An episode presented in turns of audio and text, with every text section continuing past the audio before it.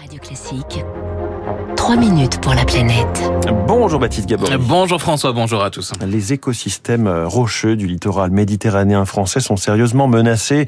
Un patrimoine écologique exceptionnel, mais en danger selon plusieurs organismes scientifiques français. C'est ce qui ressort de la nouvelle liste rouge des écosystèmes publiée par l'UICN. Oui, l'UICN, l'Union internationale pour la conservation de la nature et son comité français qui publie la désormais célèbre liste rouge des espèces hein, qu'on connaît assez bien, mais aussi donc la liste rouge des écosystèmes et ils se sont intéressés cette fois-ci au rivage rocheux du littoral de la Méditerranée. Sébastien Moncor est le directeur du comité français de l'UICN. Donc il s'agit principalement des plages de galets et graviers, des falaises et rivages rocheux et des garrigues et des maquis que l'on peut rencontrer justement sur ces sur ces rivages du littoral méditerranéen. Cela représente un deux tiers du trait de côte méditerranéen en France. Les experts de l'UICN, mais aussi de l'Office français de la biodiversité et du Muséum national d'histoire naturelle ont évalué six écosystèmes. Sur les six, deux sont classés comme quasi menacés. Ce sont les falaises et les garrigues.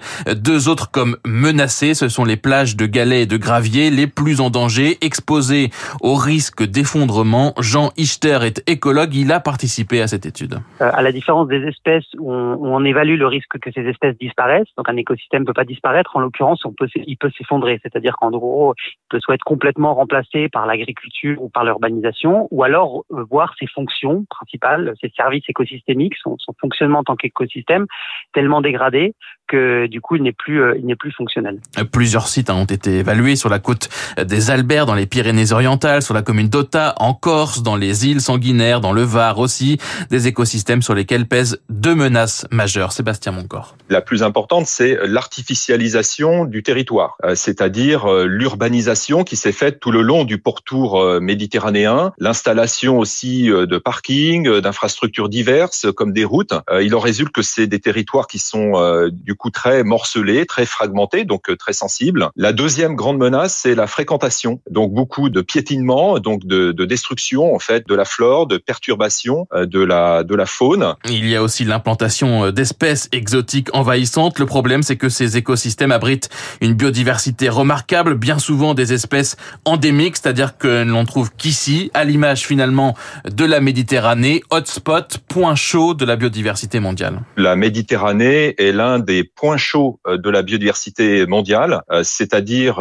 une région à la fois très riche en espèces. Pour être qualifié de point chaud, il faut avoir au moins 1500 espèces végétales endémiques et menacées. C'est là, c'est le deuxième critère, c'est-à-dire avoir perdu au moins 70% de sa végétation originelle. Donc il y a 36 de ces zones qui ont été identifiées dans le monde et la Méditerranée en fait partie. Ces milieux sont aussi des espaces de halte migratoire ou de reproduction pour les oiseaux marins.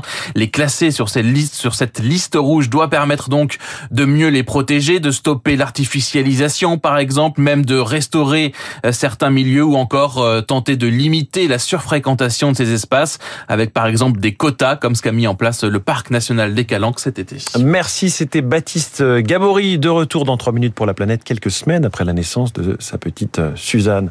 Bienvenue, welcome back Baptiste.